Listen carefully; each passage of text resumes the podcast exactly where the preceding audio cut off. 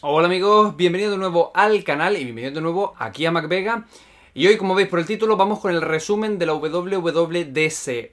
Un resumen que voy a intentar condensar 2 horas y 20. En, voy a intentarlo en 10 minutos, pero si son 12 o 15, perdonádmelo, pero es que ha sido bastante lo que se ha presentado hoy, porque hemos visto mucho software como ya prevíamos y también algo de hardware. Así que imaginad todo lo que tengo hoy. Así que vamos a empezar directamente con el resumen de la Keynote y mañana tendremos pues resúmenes o vídeos más dedicados a cada uno de los apartados. Así que empezamos ya. Bueno, Apple empezó hablando, o Tim Cook empezó hablando de lo que es Apple actualmente, hardware, software y también servicios. Y por eso hizo, un remember, un recordatorio de lo que tuvimos en marzo con la conferencia de los servicios, Apple Arcade, Apple TV Plus, etc.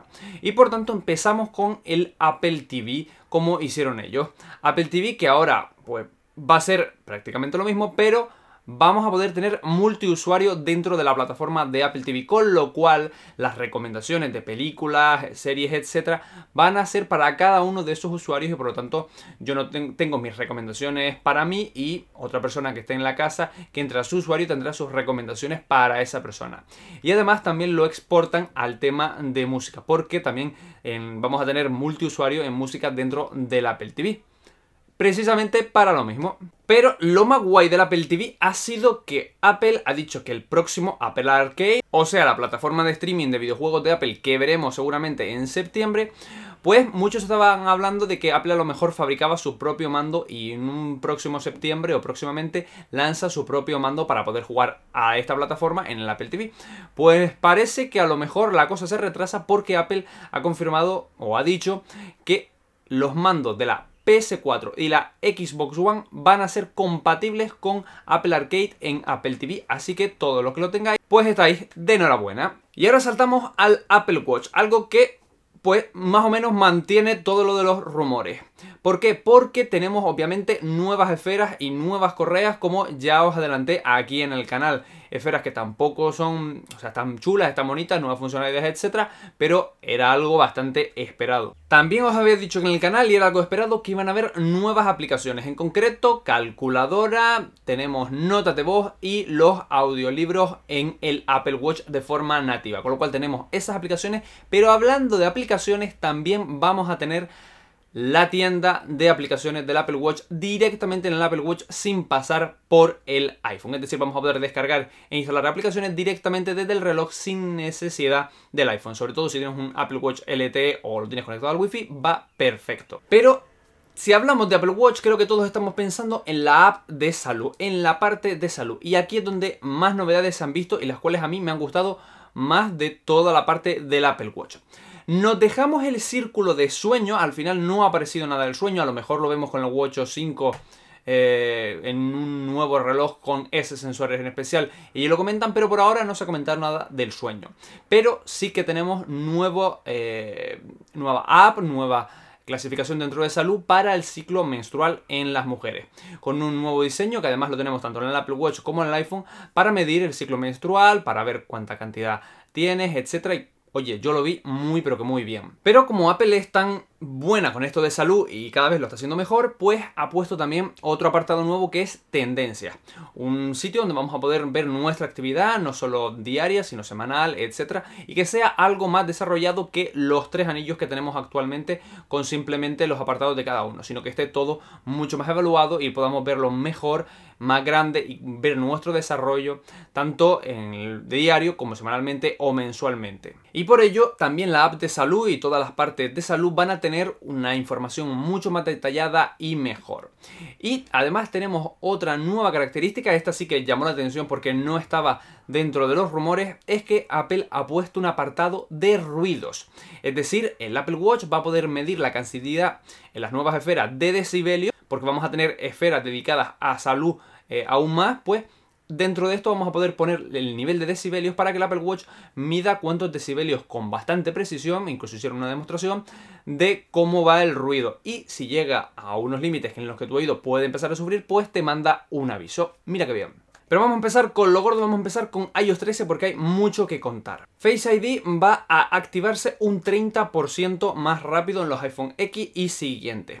Además, las aplicaciones van a lanzarse, van a iniciarse un 50% más rápidas y van a pesar un 60% menos. Bien para nuestro almacenamiento. Como ya os había dicho los rumores, tenemos nuevo modo oscuro. Un modo oscuro que llega a todas las aplicaciones, algunas han sido algo rediseñadas, y llega a todo el sistema un modo oscuro que no solo está en el fondo de pantalla que va cambiando, sino también en las transparencias, aplicaciones y todo el sistema en sí. Algunas aplicaciones en específico como Safari, Mail y Mapas se han mejorado. Safari y Mail van a tener un cambio un poco visual, de herramientas, etcétera, pero sobre todo Mapas es la que más va a tener un cambio, porque van a ser unos mapas hiper detallados en 2019 en Estados Unidos y luego en el resto de países, que son una auténtica pasada del nivel de detalle. Y además con Street View como el de Google, pero mucho más fluido y además con información dentro del Street View de los comercios que hay en ese momento, con una pestañita al lado indicándote qué es esa tienda. Muy, muy chulo. Pero algo que a mí me encantó muchísimo fue el apartado de privacidad de iOS 13.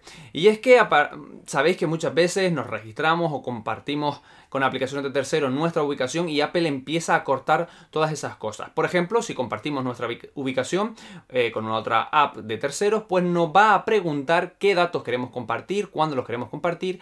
Lo hará simplemente una sola vez y no permitirá ni que se metan en el iPhone, ni que lo hagan más de una vez, ni que vean ninguno de nuestros datos o protejan el Wi-Fi y el Bluetooth.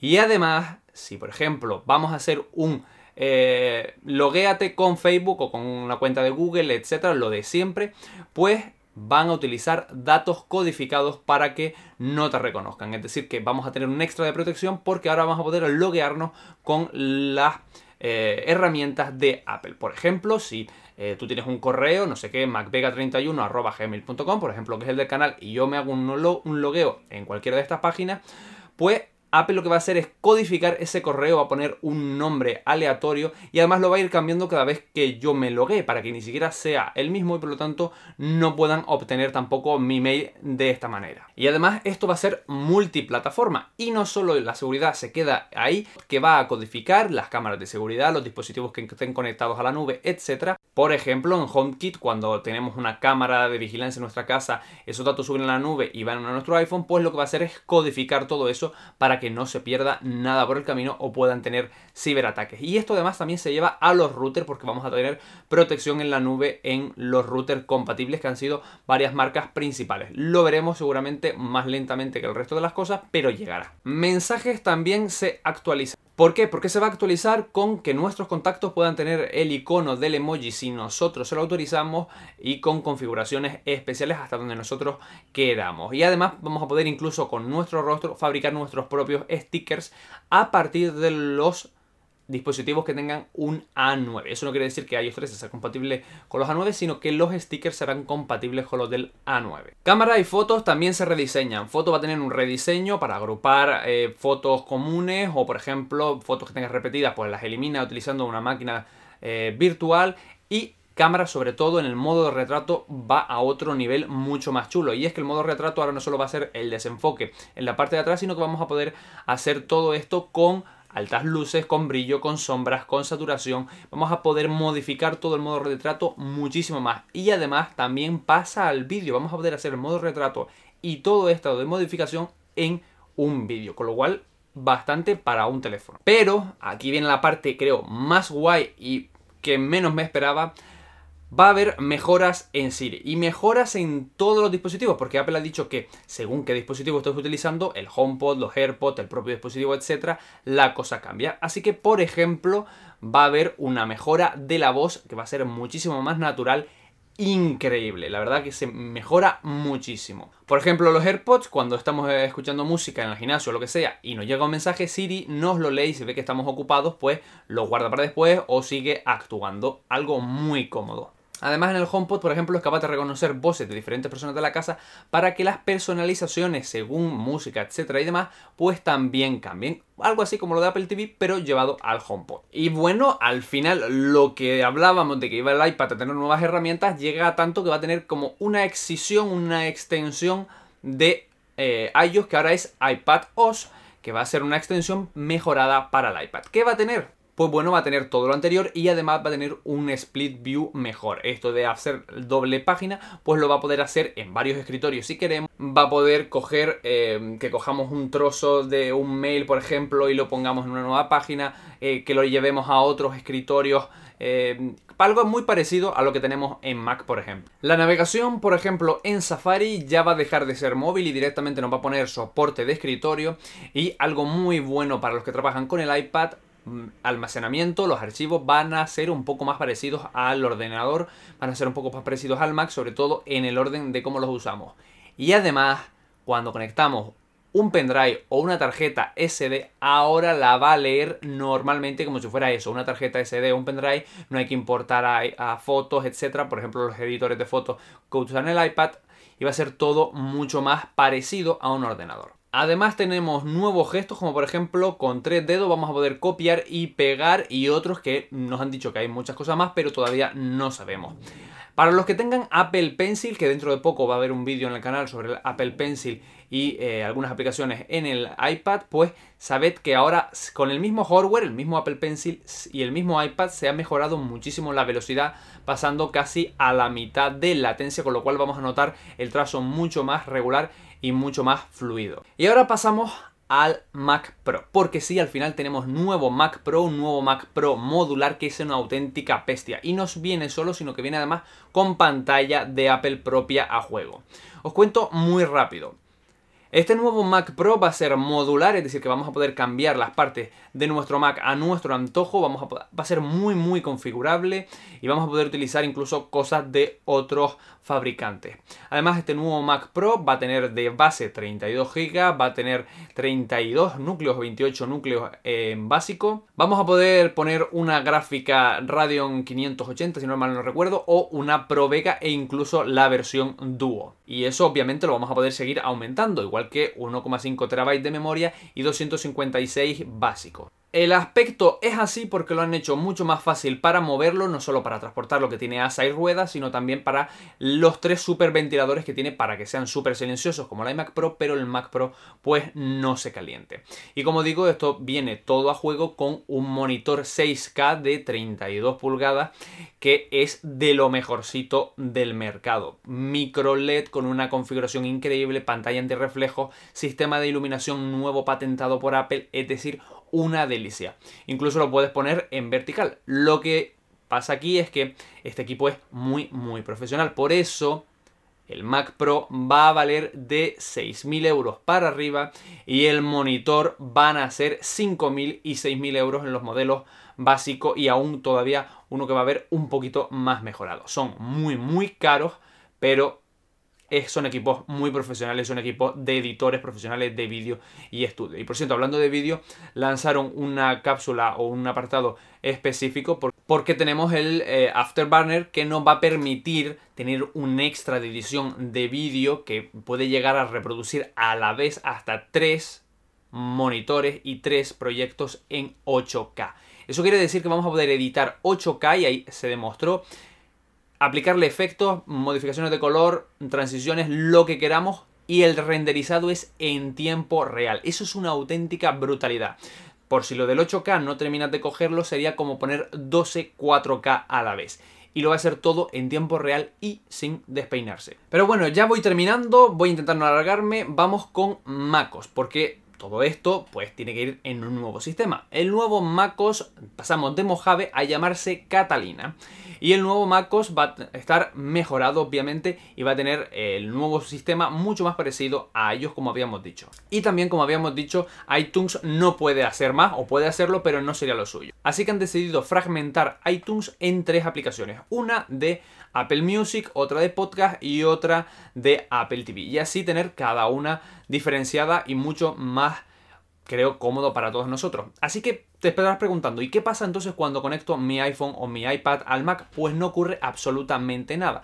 Porque el iPhone ahora o el iPad lo vamos a tener en una pestaña lateral como si fuera un dispositivo, un disco duro más y de ahí vamos a poder controlarlo y sincronizarlo directamente con Finder. Así que eso a mí me ha gustado mucho. Además, como habíamos dicho, vamos a tener nueva utilidad para el iPad. Y es que vamos a poder utilizar nuestro iPad como segundo monitor. Todavía no vi en la Keynote si era solo el 2018, también se puede con los otros iPads, supongo que sí, y además vamos a poder usarlo sin cables. Esto para fotografía es una comodidad, porque coge todas las herramientas, las sueltas en el iPad y en el monitor tienes solamente la foto o el vídeo que estás editando. Eso es muy cómodo. Y algunos del canal saben de qué estoy hablando. Muy importante también es que ahora tenemos una nueva app que es Find My. No My iPhone, no My iPad, no My Mac, nada va a ser directamente que esa app rastree cualquier dispositivo Apple que tenga. Y lo importante aquí no es solo eso, sino que va a ser online y offline. Es decir, el dispositivo, aún estando fuera de línea, va a emitir ciertas señales con otros dispositivos de Apple que haya cercanos, todo eso obviamente encriptado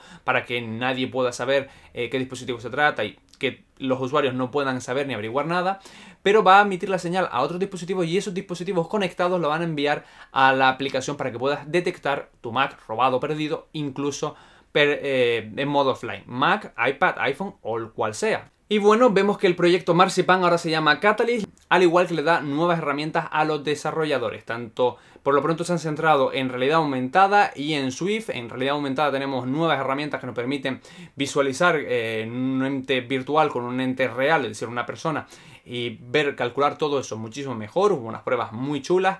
Y en Swift eh, nuevas utilidades o nuevos frameworks que nos permiten pues editar o programar de una forma muchísimo más sencilla y fabricar una interfaz así como en 5 minutos como se hizo en la conferencia. Y hasta aquí el resumen. He ido cagando leches, así que creo que por eso me merezco un buen like y abajo en comentarios me dice ya lo que me he dejado atrás, que como digo lo intentaré sacar mañana y los siguientes días.